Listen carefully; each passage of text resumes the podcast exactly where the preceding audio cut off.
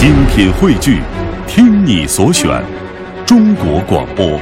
radio.cn。各大应用市场均可下载。分享书里故事，品味书外人生。各位此刻正在锁定的是 FM 幺零六点六，中央人民广播电台文艺之声的品味书香，我是小马。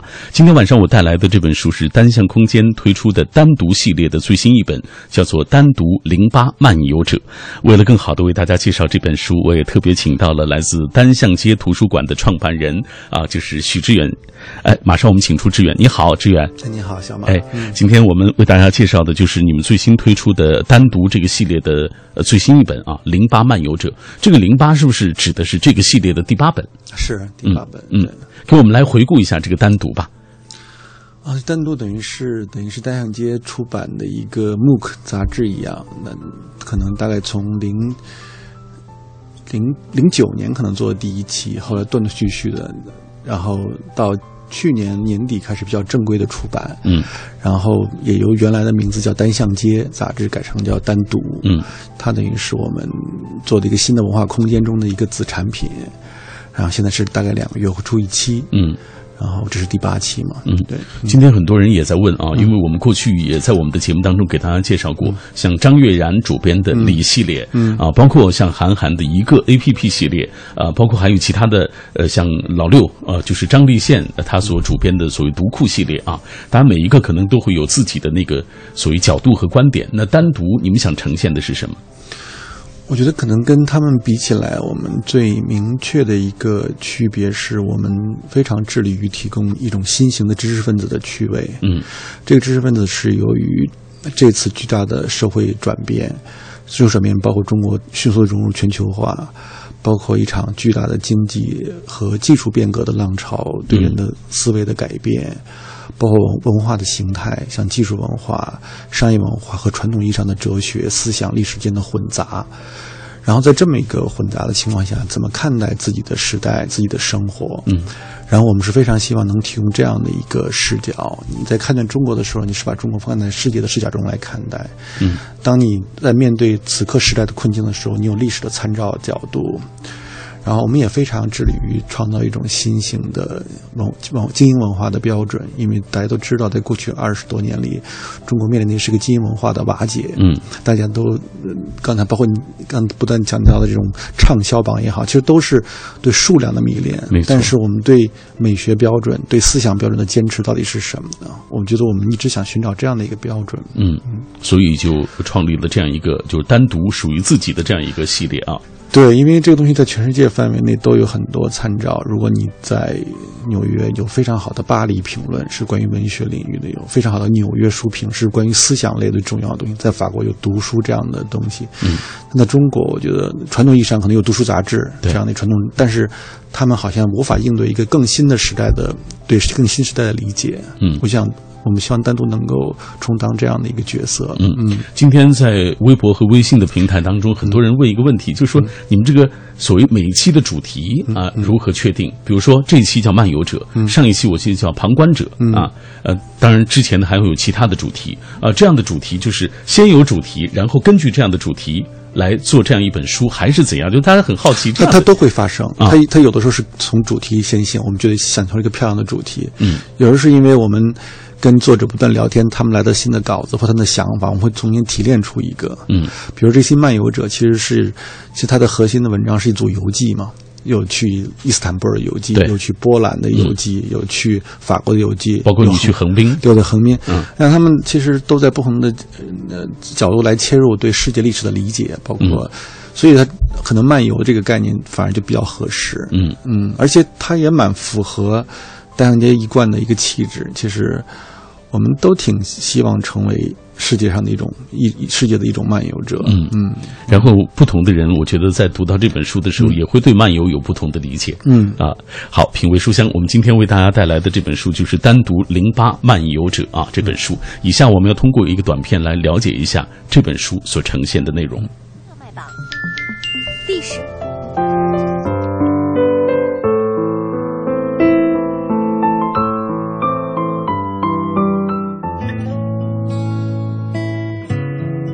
单独零八这一集专题围绕漫游者，从艺术、文化和非虚构报道等多个角度，对各类社会文化现象、历史文化名人和轶事做了回顾、访谈和续写。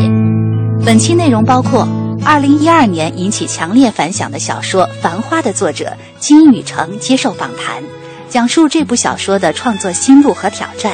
作家庄秋水用冷峻深邃的笔触，回顾了发生在康熙年间的一桩文字狱，通过对此事前因后果及波及的众多人物的描述，为读者勾勒出了清代部分文人悲惨的人生境遇。GQ 南视网专栏作家张雨玲带着雅典之爱，与我们一同走进这座历史之城。领略和体会这座融合了神话与梦想的城市，在几千年前是如何看待爱这一永恒的生命主题。还有畅销作家李静瑞回顾自己生长的那座小城，以及个人人生和城市变迁的过程。浙江大学传媒与国际文化学院教授江若水评价米尔斯基的俄罗斯文学史。从各个角度介绍这本具有极高的学术和文学价值的庞然巨作，等等。品味书香，今天晚上我带来的这本书就是单独系列的最新一本，叫做《单独零八漫游者》。在今天节目进行的过程当中，很多朋友也在通过微信、微博在跟我们一起分享我们今天的互动话题啊。呃，今天的这本书就是来自于单向空间推出的单独系列的最新一本。呃，在北京，无论是以前的。单向街的图书馆和到如今涵盖更广泛的单向空间啊，这些已经成了一个文化的地标。那这家独立书店发展的今天，其实已经有了几家子书店，也成了很多年轻人聚会听讲座的最好的去处。今天我们就请各位来说一说你和单向街的故事。这样。志远，我们接下来看看大家的留言吧。啊，有很多朋友聊到和单向街的故事。记忆长歌说，与京城的三味书屋、三联书店、丰入松书店一样，啊，这个单向空间同样是是人文气质的，这个充满了人文气质的读书人的心灵家园。当年我们家住朝阳的时候，下班经常路过那儿买书，更多的是流连书架前，随意翻阅中感受书海遨游的惬意和温馨。呃，他说也断断续续听过讲座，在台下静静的。与主讲人啊，这个做着心灵的交流。他说：“如今搬到了大兴啊，那段相伴的时光一直驻留心间啊。”呃，这个有关于离这个大兴最近的一家，你。是哪家？应该都不接，都不接啊。好吧，嗯，呃，贺兰鸣笛说，如今能踏踏实实的做读书，其实是挺不容易的。给书友能够创造踏踏实实读书的环境、购书的环境更不容易。他说，无疑单向空间掌门人许知远是一个有着人文情怀的理想主义者。呃，他说，理想主义者众所周知，做事注定会挫折。经受挫折和荆棘，呃，可能会被不被世俗所理解，但是，一旦做成就很了不起。人文书店卖书亏本也是寻常事了啊！希望单向街能够开新局、谋发展，一路坚持吧。嗯，给大家介绍一下，现在我们的单向街实际上有三家，呃，这个子书店了。对，其实单向现在叫单向空间，我们其实概念已经早就不是传统书店了。嗯，我们。坦白说，我们也没有这种强烈的悲情意识。我们在守护什么样的东西？我觉得每个时代都有自己新的知识生产的空间。现代大学的诞生，现代媒体的诞生，甚至广播的诞生，都是一个一场知识革命的改变的情况。嗯，我觉得现在全世界也面临一种新的知识革命。其实我们现在想做的方式是一个单空间，是一种新的知识生产中心。嗯。我们呃，其实已经大规模进入新媒体的业务，然后书仍然书和讲座仍然是我们重要的部分，但是它我们会把它变成一种更好的一种内容生产方式，嗯，而不是传统意义上的仅仅是卖书卖书的，对，早就变了，我们也也没苦过，我们大家不用担心这个，所以大家就觉得，首先我觉得在大家对书有有偏见嘛，我觉得其实跟另一方面也是这个时代很悲哀，就是说。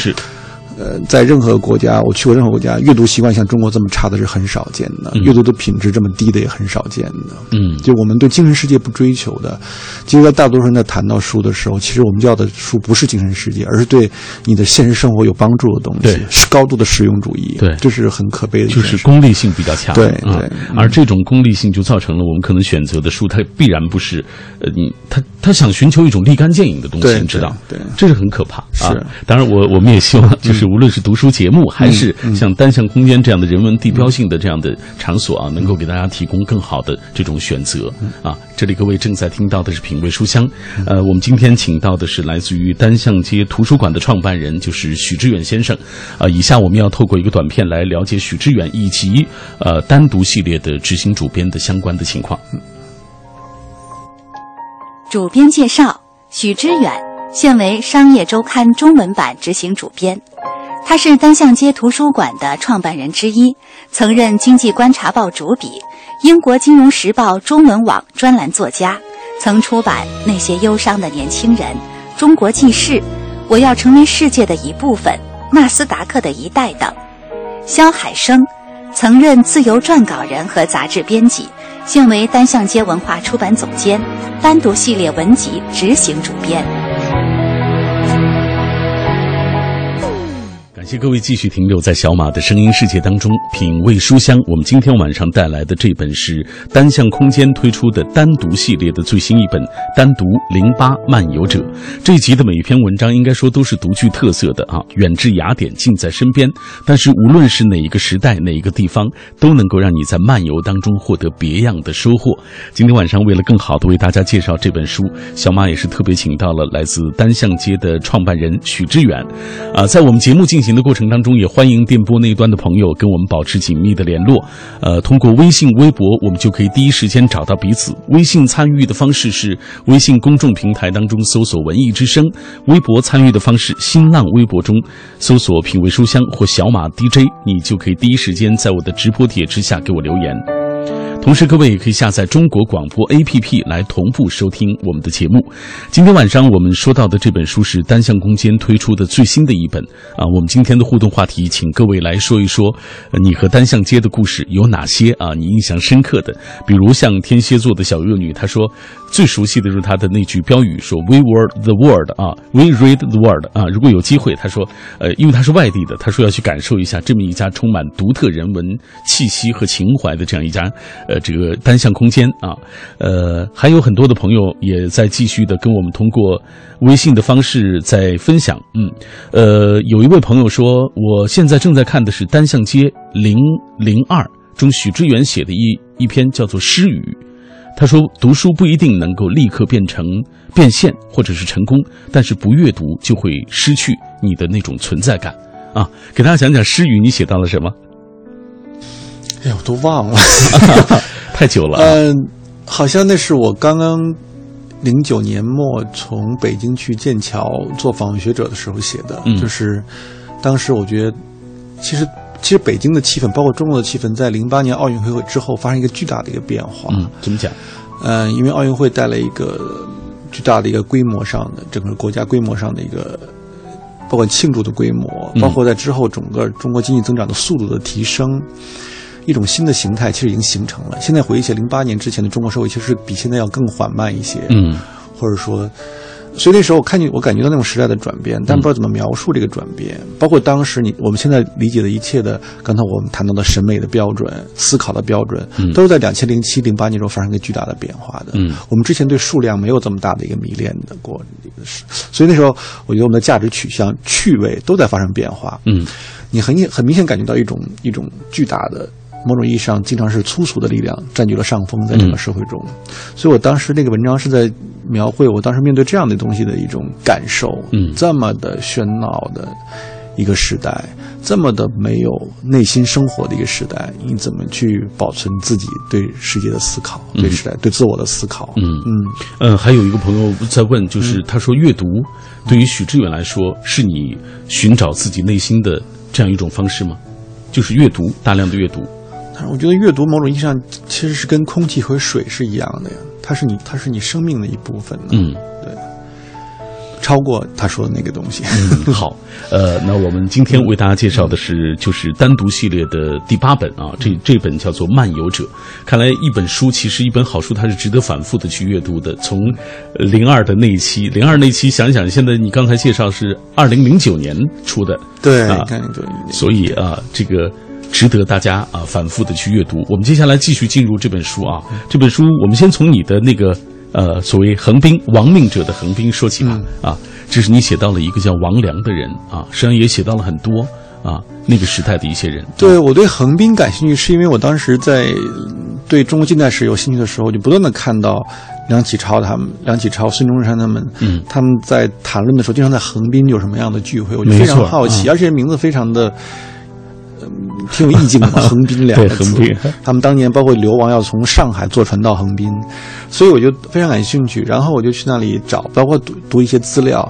但是，无意中就然后就发现了啊，横滨原来对中国的意义这么重要。嗯梁启超在横滨办他的《清议报》《新民丛报》，这都对整个的二十世纪中国有巨大的思思想改变的力量的一个刊物。嗯，不从胡适之到到毛泽东都是他的读者。嗯，他们是在一个流亡的地方来来创办的横滨小城。嗯，然后包括孙中山，孙中山在孙中山在很长一段时间里，他包括他兴中会最初都是在横滨开始成立起来的。嗯所以它整个变成了中国近代历史的一个重要的发源地，而这些历史的缔造者们，他们又是当时的朝廷的反对派嘛，是他们被等于是一个被所谓当时的清王朝的主流力量逼到了边缘的一个。没错。但这群人在一个边缘的地方，很明远离中国的地方，他们创造了一个新的中心。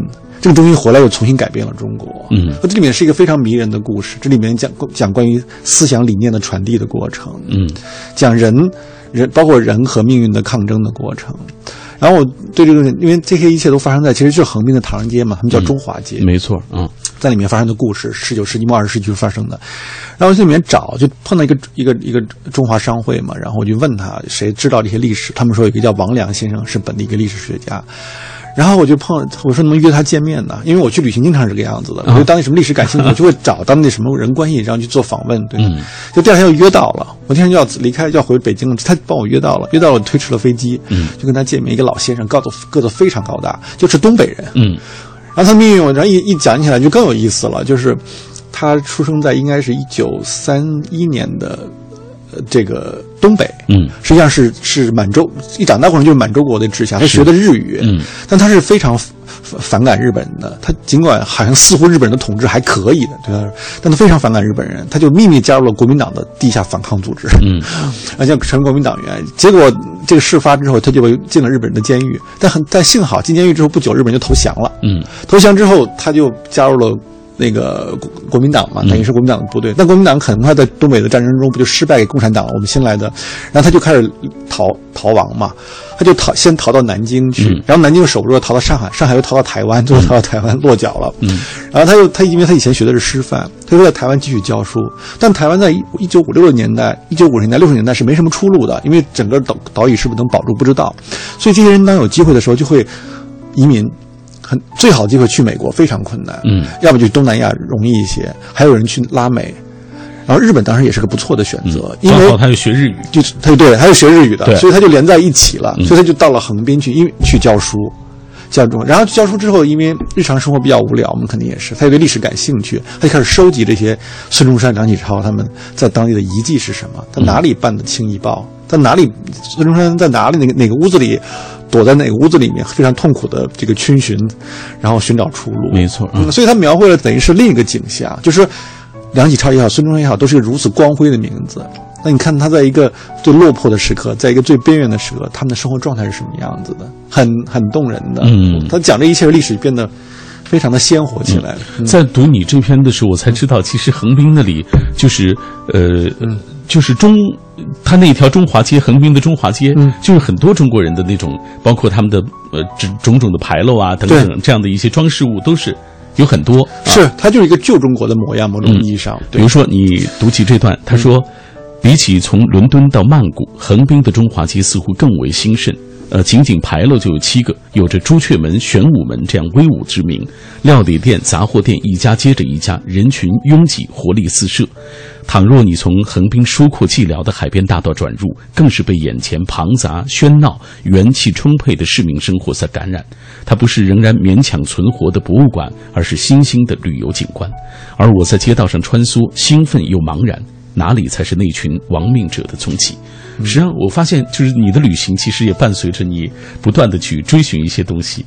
对，我觉得旅行永远都是一个双重的旅行，你既是呃行走在一个现实生活中，同时你也行走在历史中，嗯行走在想象的世界之中，他们是一个双重的行进的过程，彼此交织的。嗯，好，呃，今天在节目进行的过程当中，很多朋友也在继续的通过呃微博、微信啊，在跟我们一起来分享他们眼中的单向街啊，比如很多朋友说到在那里的一些这个讲座啊，大家很喜欢；还有一些朋友说在那里淘到的书、看到的书，呃，享受到的那种呃这个非常优雅的一个环境啊，尤其是有朋友提到了。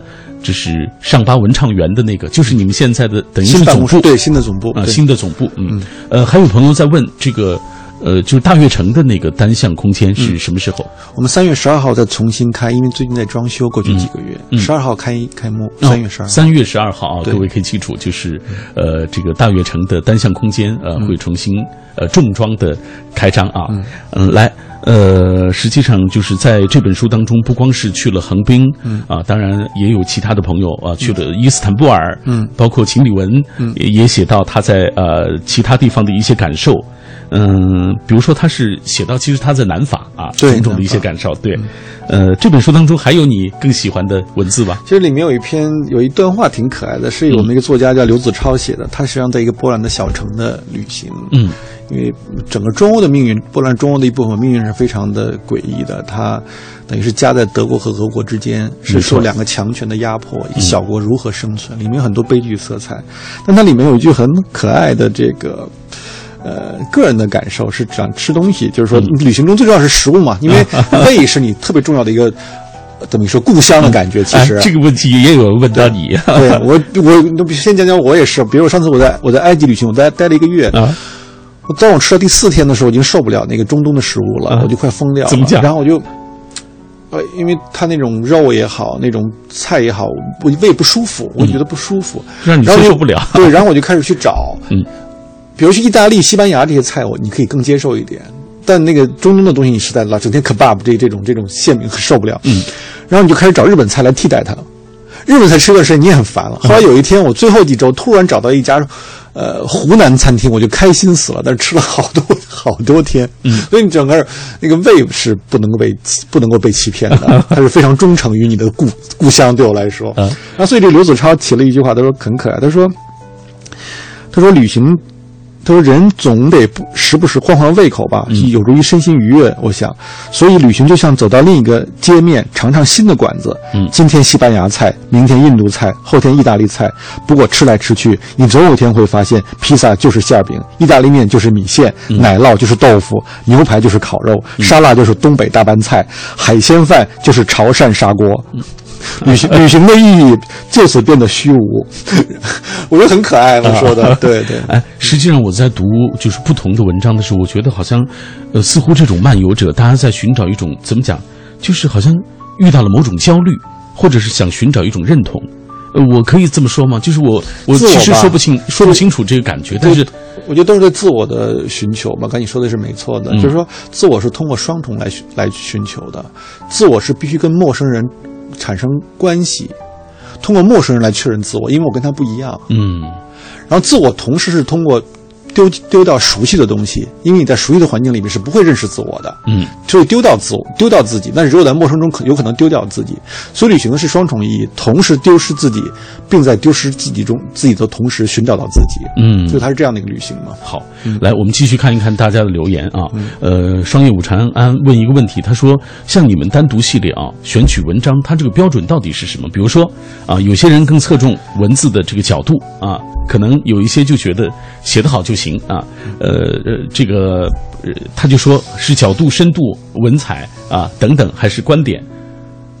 我觉得最好是个平衡体吧，平衡感。但是我们最重要的还是视角，就是你有没有看看待世界的一种新的方法？嗯，因为我们的社会上已经充满了各种陈词滥调，包括语言上的陈词滥调。嗯，所以这种陈怎么能够反抗这种陈词滥调？第二个标准就是，我们特别希望这本杂志是一个世界主义的杂志。嗯，因为中国是一个巨大的国家，大家特别容易生活在这个国家里面，就忘记了对其他文化的好奇心。我们只以为自己的事情是最重要的事情。嗯，但是我们特别希望这本杂志能能带着读者去看比世界不同的别的地方。你应该关心关心缅甸的变化，你应该知道知道越南是怎么样子的，你应该知道拉美。布宜诺斯艾利斯的城市是什么样子的，然后他们在不同的历史时代都有自己不同的挑战，他们怎么应对？嗯里面作家怎么去思考他们的时代？嗯我们特别希望有这样的一个丰富的视角。嗯，对。不过呃，就包括像刚才你介绍的嗯刘子超他写的波兰，呃，这个是呃波呃弗罗茨瓦夫啊这样一个地方，哎，对，其实人的那种焦虑也可以从其中看得出来。是因为我觉得世界尽管是多样的，但是人人类经常是面对同样的问题，这种是非常多的参照性的。嗯。嗯，所以，就是大家如果能够有机会读到呃呃单独系列的这些书，嗯一定会让你有一些思考啊、有一些感触的。对。但本质上，我觉得我们对读者是有要求的。我们不是给、我我们是我们的读者要求的意思就是说，我们觉得读者是必须有充满好奇心，才会对这真正感兴趣的。没错，没错如果你想寻找一个固化的知识，那我们对你不是一个好的选择。哎，可是你有没有想过，这就可能是屏蔽掉了很多人，因为你知道，大多数的人还是比如说立竿见影的想寻求到一点东西，或者有一些人他们可能就是，哎，就是。呃，怎么讲？他也没有那么那么高的这种志向。就是如果你不屏蔽这么多人的话，你就不可能获得自身的性格和对世界的理解。嗯，这是不是你们单独所坚持的一个理理对，我觉得我们对世界，我对我觉得我们有自己的知识标准和美学标准的，嗯我们也不需要为取悦读者而存在，我们是寻找同道的。嗯嗯，好，寻找同道。好，来，我们继续看一下大家的留言。双叶舞长安他说：“漫游者不是走马观花的旅游，呃，更侧重精神层面的反思和游历，呃，思想遨游，呃，中外古今任意翱翔。”刚才都在。这个豆瓣我也看了，呃，这个单独零八的目录啊，感觉所选的文章其实涉猎非常的广，而且挺有深度。有的文章很学术，比如说江若水的他的那个呃文学史的那个大手笔，嗯，那本那篇文章写得非常好，嗯，我觉得它会帮助你理解整个十九世纪俄罗斯的文学历史，我觉哎得非常有意思。对，给大家讲讲这个米尔斯基的这个俄国文学史，就是张若水若水写的这个。对，因为我想，因为中俄的历史实际上是一个巨大的两条平行线在在发展，而且彼此之间相互的影响。嗯，然后你看到，而且比如说，当当我们谈到知识分子的时候，这个话题的时候，知识分子的词语本身是俄国在俄国产生的，嗯等于是俄国的知识分子们，他们一直试图在寻求呃现实的生活和精神的超越式进行的关超越性的关系，而且俄国知识分子也夹在所谓的他们的沙皇的一个皇权、高度的皇权，嗯和一群所谓的普通没有受过教育的民众之间，他非常的两难的一个状况。哦，他想去反抗那个皇权，去启蒙更多的民众，但民众根本就不理会你的，对所以你是一群非常孤立的分子。但同时，因为他们身上巨大的创造力，使他们俄罗斯的文学变得非常的与众不同。他们让整个的欧洲文学非常叹为观止，因为欧洲文学它不会像俄国文学一样这样巨大的心灵力量。嗯当我们谈到托斯托尔斯泰、陀陀陀思妥耶夫斯基、屠格涅夫的时候，我觉得那是一个非常动人的，就是个人思索人类的命运嗯是怎么样子的。这种高度，我觉得可能确实世界文学上的巅峰嘛。这是俄国知识分子们所特有的东西。我觉得中国知识分子上经常就缺乏这种超越性嘛。嗯，嗯，所以这本书当中其实就是呃呃，所谓江若水写到的这个嗯呃米尔斯基的俄国文学史，他也就介绍了一系列的这样的一些人，对对比如说呃米尔斯基这样评价别林斯基，他说他说他总能够近乎无误的指出其同时代中谁有真才实学，而谁徒有虚名，何人重要而何人仅为二流。他又称这个屠格涅夫实为彼得堡文学之魁首，其判断和决定均具法律效应。米尔斯基的判断和决定精切无比，同样具有法律的效应。其实你知道，对于我们大多数的读者来说，可能呃，实际上这些东西离我们已经越来越远了。嗯，就对于年轻人来说，他已经不太知道了。但是你们一再的，就是刚才你也特别提到，你就说一定会屏蔽到一些人，你可能不希望，呃，他们可能够不着这个这个高度，可能就不也不需要他们来读这样的东西。我觉得是这样的。我觉得一个社会来讲，嗯，我我仍然对社会的进步有巨大的一个信心。我相信那些伟大的思想。文学文字，他们是不会过时的，他们只是在一一些时代被遮蔽、被被遗忘、暂时性的遗忘。嗯但是必须必有人坚持来做这些事情，使这个标准一直存在这个地方。这样，如果年轻人对此有希有有有有欲望，他们随时可以找到这些东西。嗯这是我觉得我们做事情的一个一个标准。嗯嗯，好，品味书香，我们今天带来的这本书就是《单独零八漫游者》，请到我们节目当中的就是单向街书店的创办人许志远先生。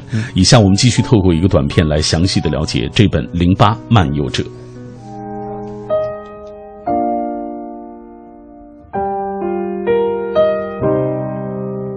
独零八是单独系列在二零一四年的第三本，在本集中有小说《繁花》的作者金宇澄畅谈自己的创作经历，回顾老上海风情的访谈，有针对性别差异研究所做的特别报道，揭示社会对于男性和女性不同角色的刻板印象背后的科学解释。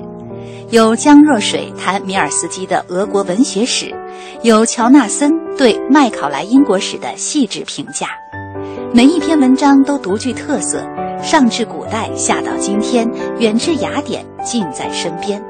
但无论是哪个时代、哪个地方，相信你都能在漫游中获得别样的收获。希望你在读这本《漫游者》的时候，也能够在漫游当中有自己的收获。啊，今天很多朋友也在分享他们的感受啊。他说：“这位他说听了许志远老师的讲述，感觉单独系列和单向街给我的感觉一样，就有自己的那种气质和性格。或许这样的坚持不迎合世俗的风骨，更能够得到知知音或者是同道者的这种敬意。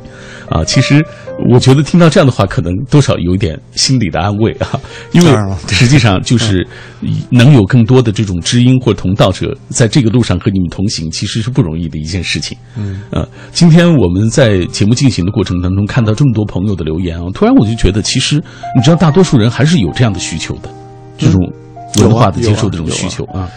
所以，我我对时代的变化是一直有信心的。你你想，如果是经历过文革的人，怎么会想象他会迎来一个灿烂的八十年代这么大的一个文化热呢？嗯嗯，所以我觉得，尽管现在和大家会。说这个时代过分的物质化，或者过分的这种碎片化，但是我觉得。可能时机稍微转换，就会突然会迎来一个巨大的对严肃文化的热情。没错，没错，就是社会它是在不断的这种向前发展的过程中，人会厌，对人会厌倦自己的上一个形态的。嗯嗯。呃，在这本书当中还有一系列的这个访谈啊，比如说这个《世相繁花》对于金宇澄的这个访谈，我觉得这篇其实写的非常好啊，给大家讲一讲这篇。啊，因为访谈等于是每期单独非常重要的一个栏目，我们会访一个重要的，可能历史学家，可能是作家，可能是建筑师，都可能。那深入深入的谈话，因为这个访谈的作者叫郭玉洁嘛，她可能是我们单独最好的作家之一了。她也是北大毕业的一个呃年轻的呃女孩子，然后她在上一期还给我们做了关于杨牧的一个访谈，台湾诗人也做得非常好。她可能。他的对文字的简洁的控制，对思想的这种深入能力都非常强。嗯，然后跟金宇澄谈话当然有意思。金宇澄是一个我我觉得非常让人着迷的一个作家。嗯，他他二十年没有写任何东西。对。然后他在《繁花》里面创造一种，真的是一种怎么说，重建了某种语言形态。没错。然后。你看到他们真的是用过去的上海人，就是所谓的比张爱玲更早的之前晚清的时代的那种语言。嗯，呃，所以我我听过有人说，哎，说这个《繁花》我看不下去，我觉得他的语言不是我现在所能接受到的，所能理解到的。对，他真的是对语言的一种重建。对，因为因为语，其实世界的海德格尔说的嘛，世界的世界的边界就是语言的边界嘛。其实，当你创造一种新的语言，实际上你创造一个整个的一个世界。实际上，那真正那种上海的味道，嗯，在这个通过这个语言，完全就表现出来了上海的经验，嗯，所以我觉得这个是。呃，非常让人着迷的一个东西，而且我就非常好奇他怎么样慢慢重建这个过程。没错，没错，我特别推荐各位能够看一看这篇访谈，因为他和我所理解的过去那些访谈其实都有一点不一样，真的是，我觉得那是非常好的一篇文章。来啊，有朋友提了一个问题，他也提了一个希望，他说以后这个单独系列能不能做一些有关于人文科学的主题？他说我个人很喜欢像江小源、像刘冰等等这样的一些人的这个科学的人文科学的一些文章。我们我们会做一期整期叫未来，嗯。去想象未来是什么样子的，它就同时会结合技术、人文，嗯，在一起的一个一一一期啊。咱们只有三十三十秒钟啊，给我们介绍一下下一期的主题。啊，下期主题叫耐心。嗯，实际上我们做了不同的一些访问，实际上在谈论这个时代最稀缺的一个品质——耐心。只有通过耐心，你才能够真正创造出一些。截然不同的一些东西，而我是不是能理解单向空间也正是因为这种耐心啊，坚持了十年以后还会继续坚持下去？对，或者至少我们假装有耐心，继续坚持下去。好，今天非常开心啊，请到许志远做客我的节目啊，跟大家一起来分享单独系列的最新的一本，叫做《漫游者》，也希望大家能够更多的期待啊，单独系列以后出的这些更多的作品。谢谢许志远先生，谢谢小马，也感谢听众朋友收听今天的品味书香。明晚再会。